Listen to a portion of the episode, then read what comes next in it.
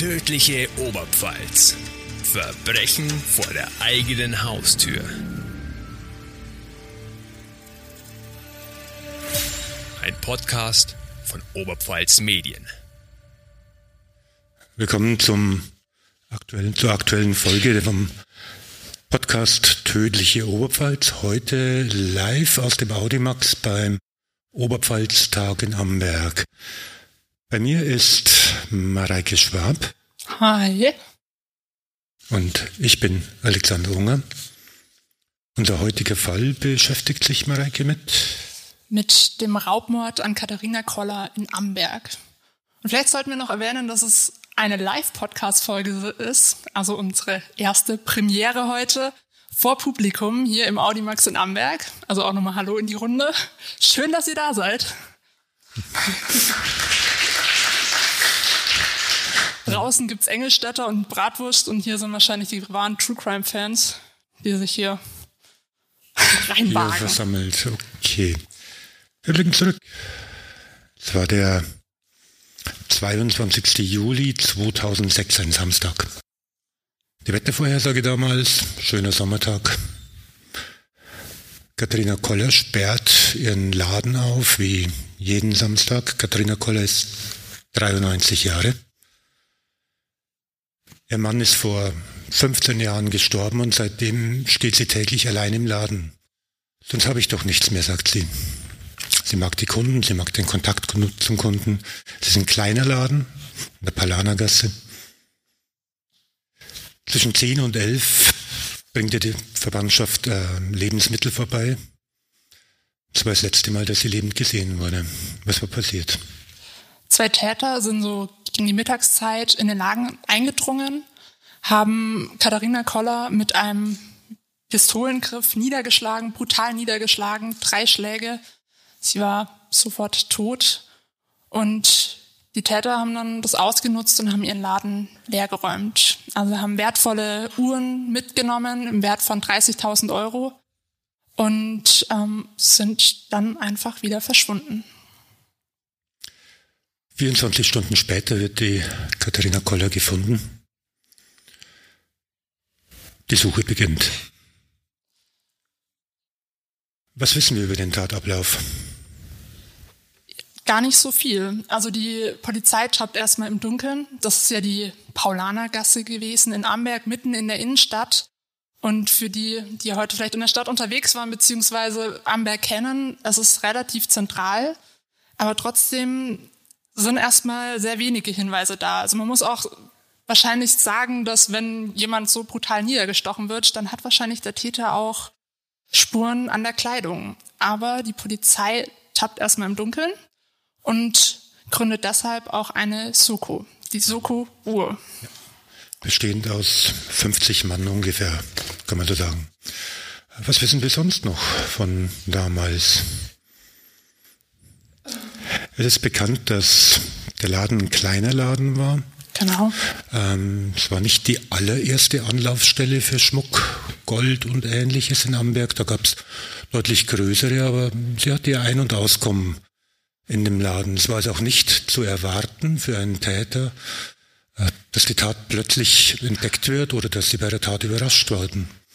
Ähm, die Kundenfrequenz in dem Laden war sehr gering. Man merkt es eben auch. 24 Stunden später wurde sie erst entdeckt. Vielleicht hier ganz kurz. Der Vorteil an dem Live-Podcast ist ja, dass wir Bilder zeigen können. Und wir haben da mal was vorbereitet. Die Kollegin gibt mir einen subtilen Hinweis, genau, dass ich dass schon wieder zu langsam bin. ja, hier sieht man nämlich den Laden von Katharina Koller. Also man sieht auch kleines Schaufenster. Also es ist wahrscheinlich auch schon 2006 etwas in die Jahre gekommen. Und wer bei Katharina Koller vorbeischaut, er geht da wahrscheinlich nicht hin, um den modernsten, neuesten Schmuck zu bekommen, sondern wahrscheinlich auch einfach mit, um mit der alten Dame zu plauschen. Und ja, auch die Täter wussten wahrscheinlich, dass Katharina Koller alleine in diesem Laden steht. Woher wussten Sie es? Ja, jetzt kommen wir mal zu den Tätern. Einer von beiden, das waren nämlich zwei, wohnte quasi ums Eck.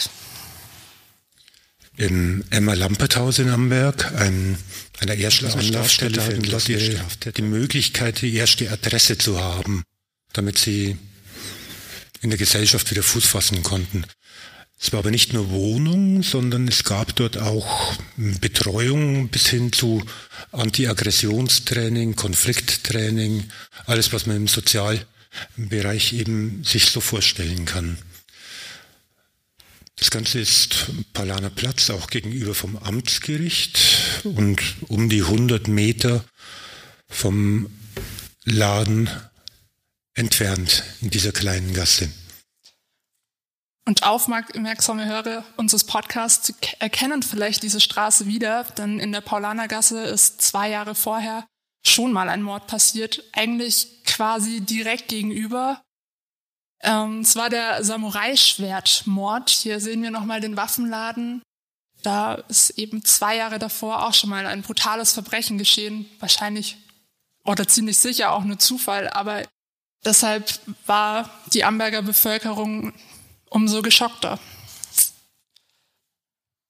Palanagasse ist eine kleine Gasse, eine Soko-Uhr wurde gegründet.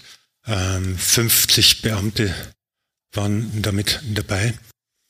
Sie haben den ganzen Montag dann nach Spuren am Tatort gesucht. Wir sehen da noch den kleinen Laden, der dort, ähm, also einen Blick in den Laden.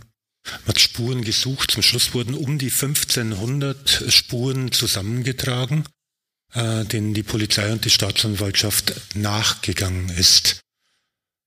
Unter anderem hat man auch die Tatwaffe gesucht.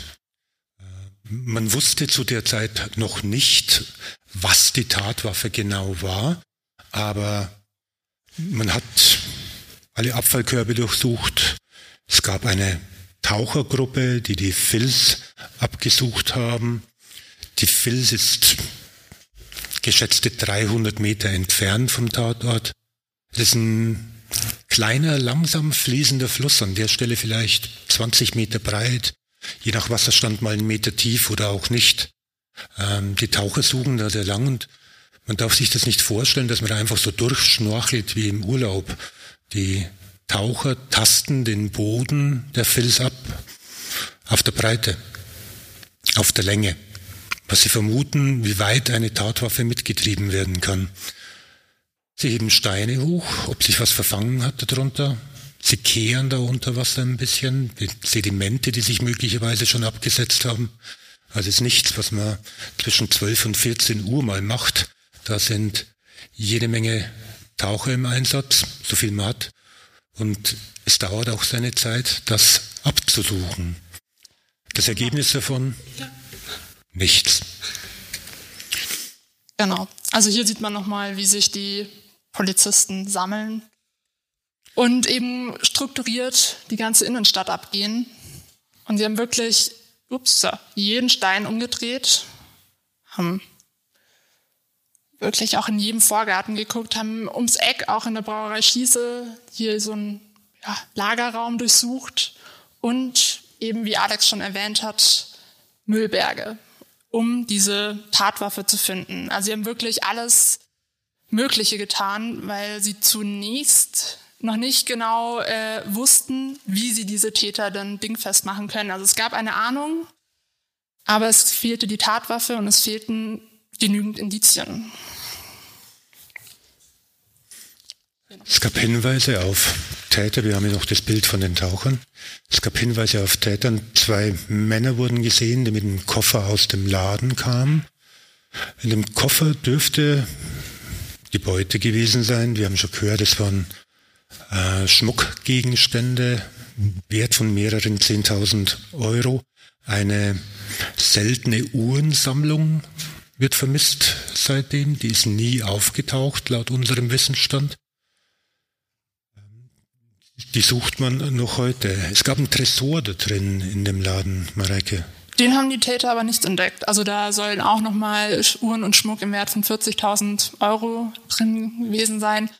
Aber den haben die Täter eben nicht entdeckt. Aber es reicht ja auch scheinbar das, was sie gefunden haben. So, jetzt war wirklich, äh, also Samstag war die Tat, Sonntag wurde eben Katharina Kollers Leiche entdeckt und bis Montag hat die Polizei wirklich die ganze Stadt durchkämmt. Und Montagabend konnten sie dann den ersten Täter dingfest machen. Das war Rudolf R. Es war ein 68-Jähriger aus Amberg. Und der zweite Täter war zu dem Zeitpunkt noch flüchtig. Deshalb gab es eine Öffentlichkeitsfahndung.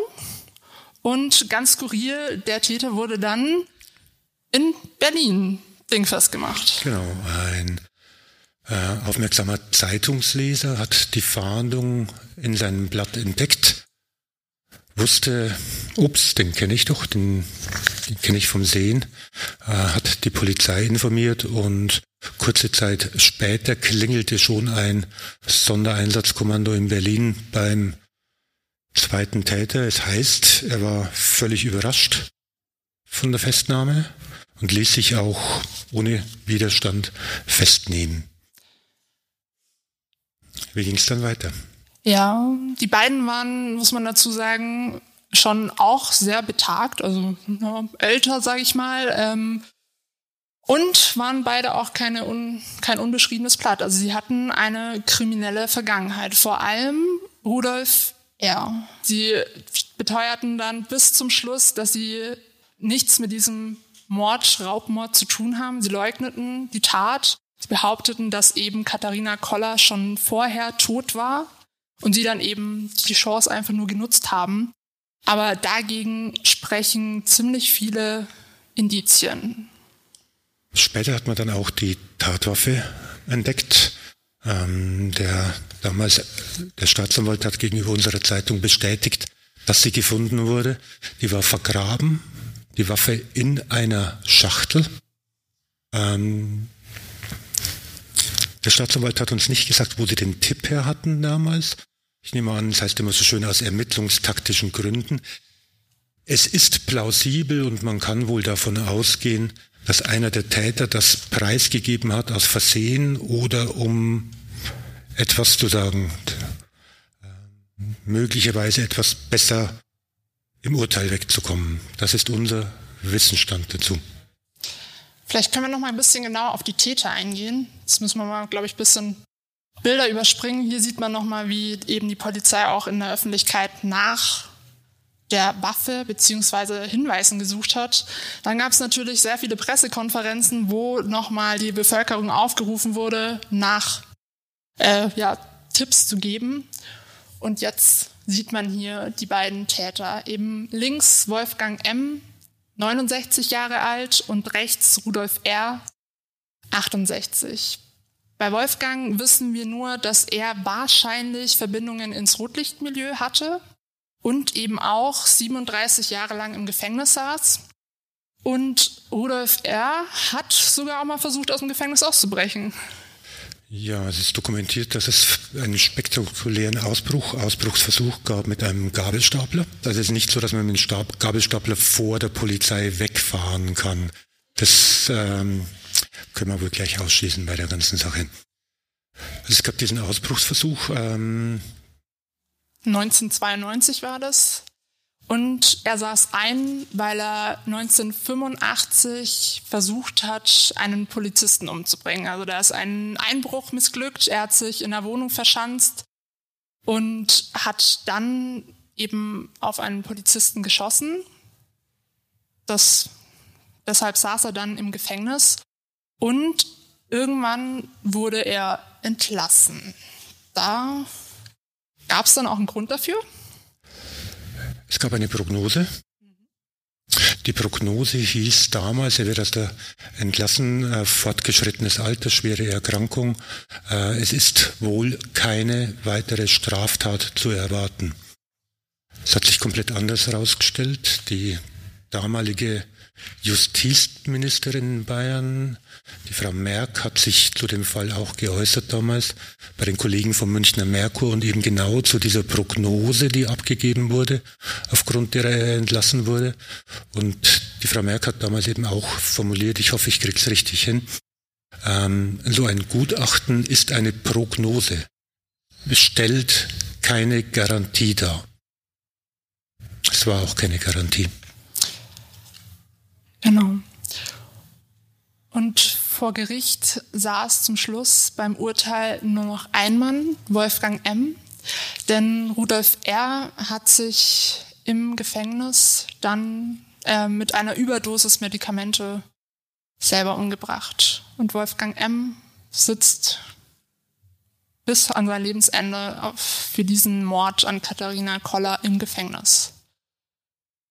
Was uns so bei der Recherche ein bisschen sprachlos gemacht hat, ist die Brutalität, mit der eine 93-Jährige angegangen wird. Ähm, ein Mensch, von dem man wahrscheinlich auch als Täter keinen großen Widerstand zu erwarten hat. Was einen dazu bringt, dann zuzuschlagen, ist, entzieht sich unserer Kenntnis. Es ist passiert. Es scheint aber schon eine geringe Hemmschwelle dafür nötig zu sein, um das auch zu tun. Als wir darüber geredet haben, haben wir gesagt, es hätte vielleicht auch gereicht, sie ihr den Mund zuzuhalten und irgendwo hinzusetzen. Katharina Koller musste sterben. Genau. Also diese Brutalität hat uns auch wirklich bei der Recherche mal kurz sprachlos zurückgelassen, weil eben eine 93-jährige Frau, die wahrscheinlich sich nicht mehr wirklich wehren konnte, so brutal niedergeschlagen wurde. Und vor Gericht haben die beiden Täter auch eben beteuert, dass es nicht geplant war. Aber dagegen spricht auch, dass Wolfgang M. sich vorher extra diese Waffe am Schwarzmarkt in München besorgt hat. Und eine, eine Waffe mit Schalldämpfer. Auch etwas, was man nicht zur Jagd mitnimmt normalerweise oder zum Selbstschutz. Einen Schalldämpfer braucht man nicht. Es ist auch offen, wie zugeschlagen wurde. Wir wissen nur, dass mit dem Griff der Pistole zugeschlagen wurde. Das steht die Aktenlage. Ähm, wir wissen nicht, ob die Pistole sozusagen in der Hand war und mit dem Griff zugeschlagen wurde, oder ob der Schalldämpfer bei der Tatausführung angesetzt war, umgedreht wurde und damit wie eine Art Hammer entstanden ist, mit dem man durchaus komplett andere Gewalt ausüben kann. Es gibt auch noch ein paar Details zu dem Schmuck und zu einem der Täter. Genau, denn ähm, von Rudolf R. war das jetzt nicht der erste Schmuckdiebstahl. Er hat schon vorher, also nachdem er aus dem Gefängnis entlassen wurde, im Mai und Juni 2006 mit Schmuck gehandelt. Woher dieser Schmuck stammte, weiß man nicht. Aber ein skurriler Punkt war auch, dass er eben seiner Tochter zur Hochzeit Schmuck im Wert von 2000 Euro geschenkt hat. Oh, 5000 sehe ich hier gerade. Also wirklich äh, viel Geld.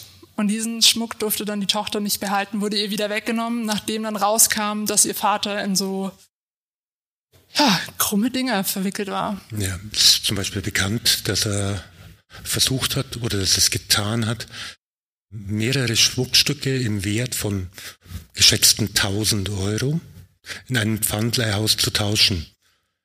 Bekommen hat er dafür Schmuck im Wert von 300 Euro. Ein Ring, der dann auch bei der Hochzeit wieder aufgetaucht ist. Ob dieser Pfandleiher hätte stutzig werden müssen, dass jemand Schmuck im Wert von 1000 Euro hergibt und mit, 300 Euro zufrieden ist oder nicht.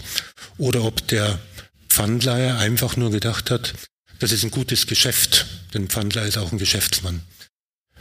Auch das können wir nur spekulieren, wir lassen es aber. Das ist einfach so. Aber es ist Fakt, er hat es akzeptiert und der Ring, den er bekommen hat, den hat die Tochter bekommen. Zumindest kurzzeitig. Was uns auch bei der Recherche geschockt hat, ist die lange Zeit, die die beiden Männer in der Haft verbracht haben und wie sie zu Tätern dieses, dieser Dimension wurden. Äh, nicht jede kriminelle Karriere endet mit einem, als Mörder, auch wenn man schon in der Jugendstraftaten äh, vollbracht hat.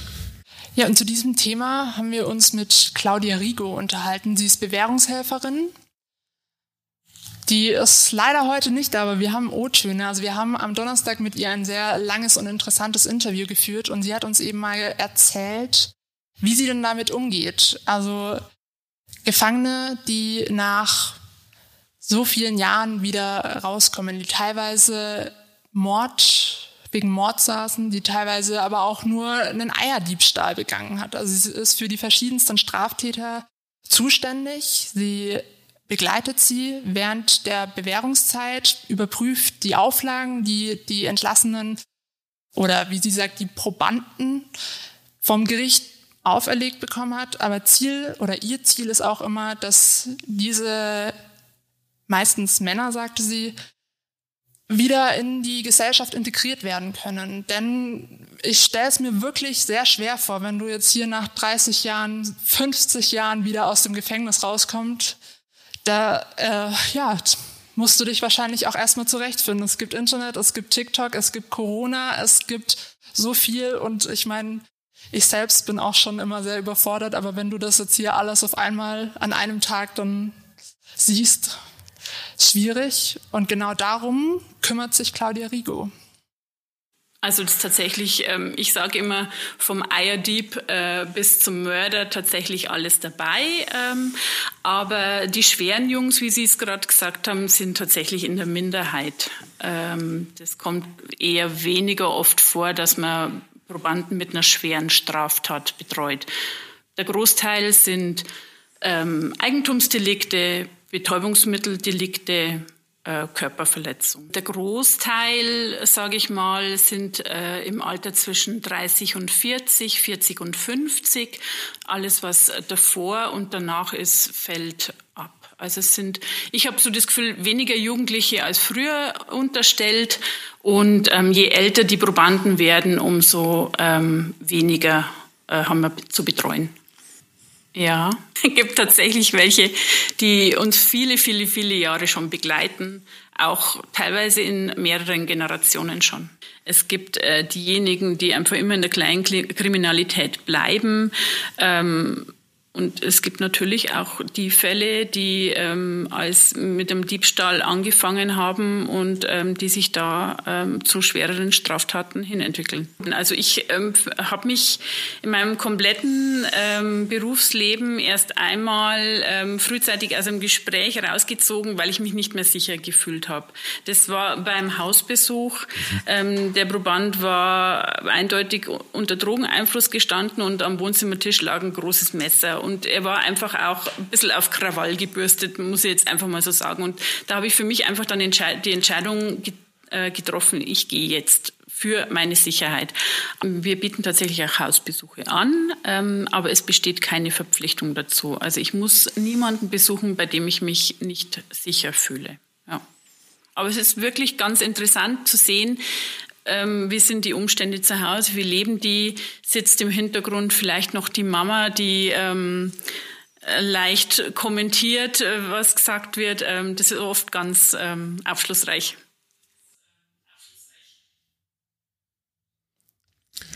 Claudia Rigo hat eben ihre Probanden beschrieben. Sie hat immer auch erzählt, sie hat deutlich mehr Männer als Frauen und sie hat deutlich mehr Probanden im Alter zwischen 30, 40 als davor oder danach.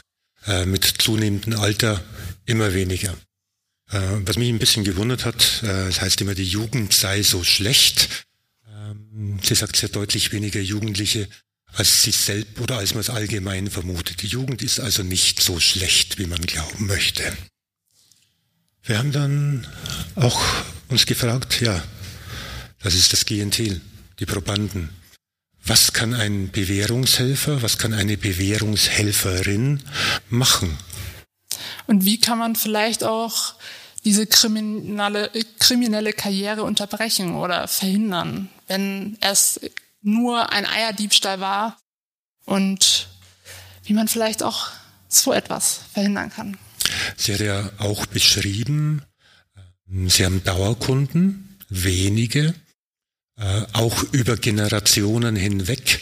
Ich habe dort nachgefragt und es sind Generationen eben nicht von Bewährungshelfern, es sind Generationen von Tätern. Also der Opa, der Vater und jetzt dann der Enkel.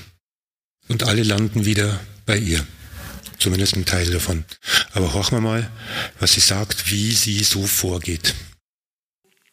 ich denke immer, ähm, die, der Umgang, die, die Gruppe, ähm, in denen sie sich aufhalten, die Freizeitgestaltung, ähm, die Familie, wie, wie äh, ist das Elternhaus, das ist eigentlich ähm, das, was man sich auf jeden Fall anschauen muss und wo man ansetzen kann.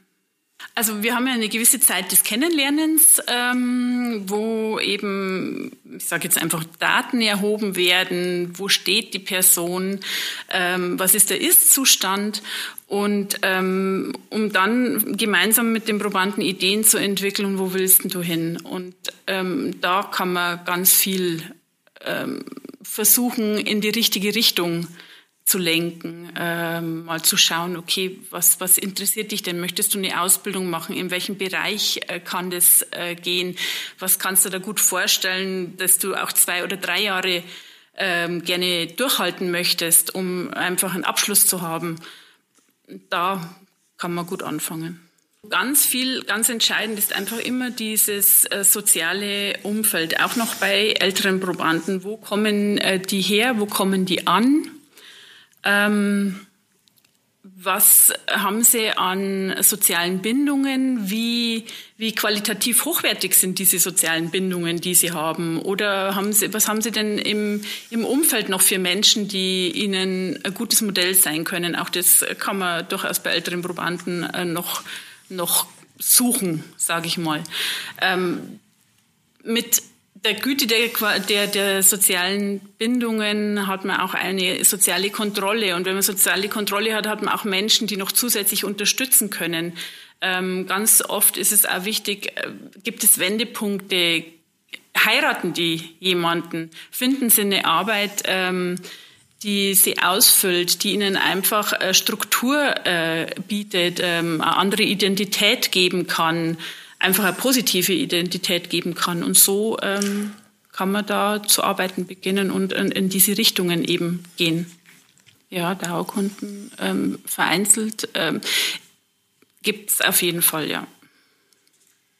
Die haben einfach noch nicht, die haben noch nicht den Veränderungswunsch vielleicht einfach, die haben einfach noch nicht diesen sozialen Umgang, ähm, der dazu helfen kann, dass sie ähm, von, sich von der kriminellen Karriere abwenden. Da gibt's noch nichts, was es wert ist, ähm, sich zu verändern.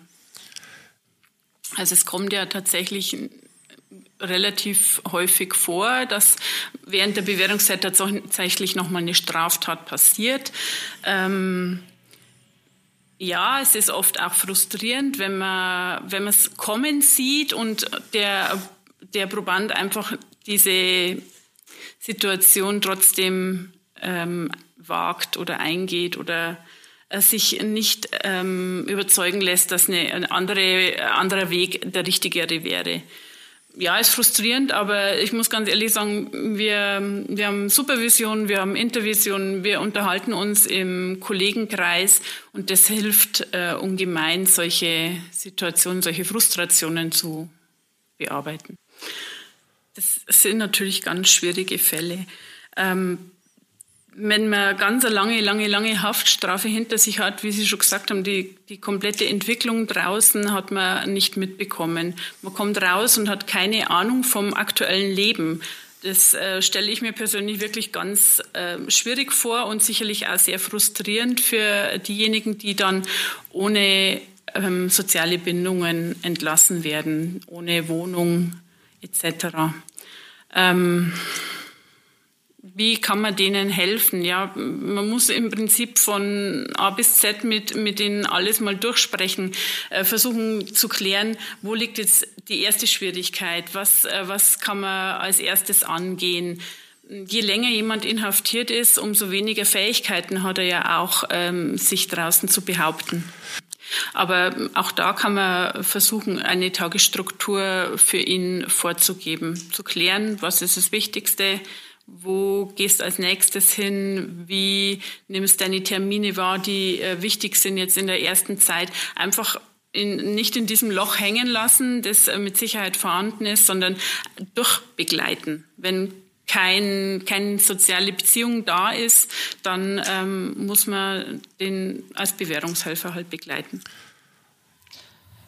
Ja, Claudia Rigo hat jetzt angesprochen, dass das soziale Umfeld wichtig ist. Und vielleicht kann man da auch mal auf unseren Fall nochmal zurückkommen, wenn Rudolf R. Wolfgang nicht im Gefängnis kennengelernt hat, wenn sie nicht befreundet äh, gewesen wären und sich danach, nach ihrer Entlassung wieder getroffen hätten, wenn sie es geschafft hätten, aus ihrem ja, aktuellen sozialen Umfeld, aus dem kriminellen Kreis auszubrechen, wer weiß, was dann passiert wäre. Wir können nur spekulieren. Das äh, Emma Lambert Haus in Amberg gibt es nicht mehr in dieser Funktion als Anlaufstelle für entlassene Straftäter. Es ist ein, ein Platz, der wegfällt. Es ist eine Betreuung, die wegfällt. Ähm, es gibt andere Stellen, die sowas auch übernehmen. Es wird aber immer schwieriger, wenn ein entlassener Straftäter in den gleichen Kreis zurückkommt, aus dem er genommen wurde, beginnt im Regelfall vieles wieder von vorne, hat Claudia Rigo erzählt. Sie hat uns eine Zahl genannt, die hat uns ein bisschen sprachlos zurückgelassen, müssen wir zugeben. Und zwar ging es darum, dass sie ja mit den unterschiedlichsten Straftätern zu tun hat. Und sie ist Bewährungshelferin in Teilzeit, hat 20 Stunden ja, und wie viele Probanden sie da pro Woche betreuen muss, da hören wir jetzt mal rein. Also ich werde tatsächlich sehr oft gefragt, wenn ich von meinem Beruf erzähle, was ich mache, ähm, wie, wie kannst du mit den Leuten arbeiten? Hast du da keine Angst? Nee, ich habe keine Angst. Ich kann sehr gut mit denen arbeiten, weil ich den Menschen kennenlerne. Ich habe ja nicht nur die Straftat, die ich sehe, sondern ich sehe den Menschen, der dahinter steht. Wir lernen uns in vielen, vielen Gesprächen kennen und da tritt halt dann einfach irgendwann eine Situation ein, wo ich die Straftat ähm, akzeptieren muss oder akzeptiere, aber ich muss ja nicht gutheißen. Und ähm, ja, die Zusammenarbeit mit dem Probanden funktioniert eben, weil man ähm, sich kennenlernt. Ich sage immer, meine Probanden müssen mich relativ häufig sehen. Das kann ähm, sein, dass wir uns alle zwei Wochen sehen, wenn, wenn einfach gewisse Sachen zu klären sind, äh, wenn man keine Fristen verstreichen lassen kann, wenn man einfach gerade bei was Wichtigem drüber ist, dann ähm, bin ich schon so, dass ich sage, also bitte übernächste Woche, komm auf jeden Fall wieder oder komm nächste Woche. Normalerweise pendelt sich bei mir das ein bei drei bis ähm, maximal sechs Wochen. Dann sehe ich aber dann aber jeden schon wieder. Also ich bin ja ähm, Teilzeitbewährungshelferin. Ähm, ich arbeite 20 Stunden ähm, mittlerweile. Ähm, ich betreue aktuell 40 Probanden. Die Vollzeitbewährungshelfer haben an die 80, ja. Ich habe einmal die ähm, bayerische Statistik für 2020 angeschaut. Also waren es ähm, ähm, Probanden unter Bewährungsaufsicht 17.300 circa in ganz Bayern. Zahl, die uns auch ein bisschen äh, sagt, wow, wir haben nochmal nachgerechnet, 20 Stunden pro Woche, ganz grob vier Wochen pro Monat. Macht ihr stehen 80 Stunden zur Verfügung, Arbeitsstunden pro Woche und hat 40 Probanden zu betreuen. Pro Monat zwei Stunden, um einen Straftäter, einen jemand, der auf Bewährung ist, zurückzuschubsen auf dem, nennen wir es mal eher klassischen Lebensweg. Äh, und in den zwei Stunden pro Woche ist eben nicht nur Gespräche mit ihm dabei, sondern auch Behördengänge, Akteneinsicht, Akten weitergeben. Nach zwei Stunden steht der Nächste vor der Tür und sie muss dann wieder die komplette Geschichte abrufbereit haben, um nicht von vorne anzufangen. Ähm, wir haben uns dann mit ihr unterhalten, auch so über das Trifft sie eigentlich ihre Probanden auf der Straße wieder? Sie hat gesagt, ja, auch im Hockermühlbad. Und ja, auch mal beim Edeka. Das ist also ganz, ganz normal. Die Zahl muss ich noch mal für Zunge zergehen lassen. 40 Probanden in 20 Wochenstunden. Und 17.000 in Bayern. 17.300 in Bayern damit die, ja, Mareke? Nee, ich wollte nur sagen, es klingt nach viel Arbeit. Aber sie hat auch gemeint, dass das Landgericht Amberg einen großen Bezirk hat. Also es sind fünf Bewährungshelfer hier in Amberg und fünf in Schwandorf.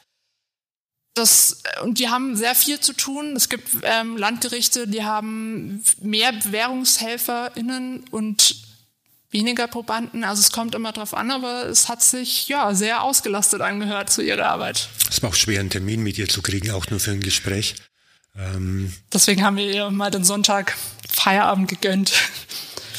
Wir haben sie natürlich auch gefragt, was muss ein Proband eigentlich mitbringen? Wir haben ja gerade gehört, er kommt raus aus dem, aus dem Vollzug oder er, äh, und kommt in eine Situation, die er schon lange nicht mehr erlebt hat, möglicherweise. Im Vollzug ist der Tag komplett durchstrukturiert. Wecken, Essen, Arbeiten, Freizeit, Einschließen. Es gibt kaum Möglichkeiten, an Uhrzeiten vorbeizukommen. Ja, sonst gibt's einfach nichts. Der Straftäter kommt raus und ist völlig eigenverantwortlich. Wer Kinder aus dem eigenen Haushalt schon ins Studium entlassen hat, weiß, wie schwer die sich manchmal tun, einen Tag auf die Reihe zu kriegen. Und die hatten aber keine solche Vorgeschichte. Darum haben wir sie auch gefragt, wie sieht der perfekte Proband aus? Boah, ein perfekter Proband. Ähm wie muss der sein? Nee, was muss der schaffen? Also einfach ähm, seine, seine Ziele, seine gesteckten Ziele ähm, erreichen können. Ähm, nicht wieder ins Gefängnis müssen, keine Straftat begehen, für sich einfach eine positive Identität gefunden haben, die Straftaten nicht mehr notwendig machen, einfach Voraussetzungen geschaffen, wo die Begehung von Straftaten keine Rolle mehr spielt. Ja, also er muss etwas schaffen. Er muss seine Ziele erreichen, die Ziele, die sie wahrscheinlich vorher in den Gesprächen dann mit ihm feststeckt, ob es eine Ausbildung ist, ob es Schulabschluss ist. Und ja, die müssen wahrscheinlich auch sehr willensstark sein und sich nicht ablenken. Wer genau zugehört hat, hat am Anfang so einen kleinen, keinen Versprecher, sondern so eine Unschärfe entdeckt. Sie fragt, wie muss er sein? Nein, was muss er schaffen? Es geht eben nicht darum, und im ganzen Gespräch mit Claudia Rigo wurde es auch deutlich, es geht nicht darum, wie der Mensch, der vor ihr ist, momentan ist. Es geht darum, wo er hin will. Also was muss er schaffen? bei dem Ganzen. Wenn der Schaffenswille und die Voraussetzungen fehlen, wie bei diesen beiden Straftätern, dann wird es schwer. Ja, aber sie hat auch von positiven Fällen berichtet. Also natürlich hat sie mit also Rückschlägen zu kämpfen. Sie hat vorhin von ihrer Frustration erzählt, aber es gibt auch Momente, da klappt alles und das sind für die die schönsten. Deswegen, da hören wir jetzt auch mal rein. Ja, und das tut echt gut. auch wenn man, ähm, also ich habe auch schon äh, Danke-Postkarten bekommen oder Weihnachtspostkarten. Ich habe auch einen Probanden, der ist schon zwei Jahre, ich sag fertig, ähm, der ruft mich regelmäßig an, um mir zu sagen, wie es ihm geht, lässt was von sich hören. Das finde ich auch ganz, ganz nett, ganz wertvoll, das ähm, finde ich sehr schön. Ähm, ich äh, treffe auch äh, frühere Probanden auf der Straße, die dann kurz mal mit mir sprechen und erzählen, wie es ihnen denn jetzt geht. Ja, das ist schön. Also wir merken von diesen 40 Probanden, die sie betreut, sind auf jeden Fall welche dabei, die schaffen es dann auch wieder, die schaffen den Absprung und integrieren sich wieder in die Gesellschaft. Das heißt, können aufatmen. Claudia Rigo, um sie mal kurz zu beschreiben, äh, ist eine sehr lebensfrohe Frau.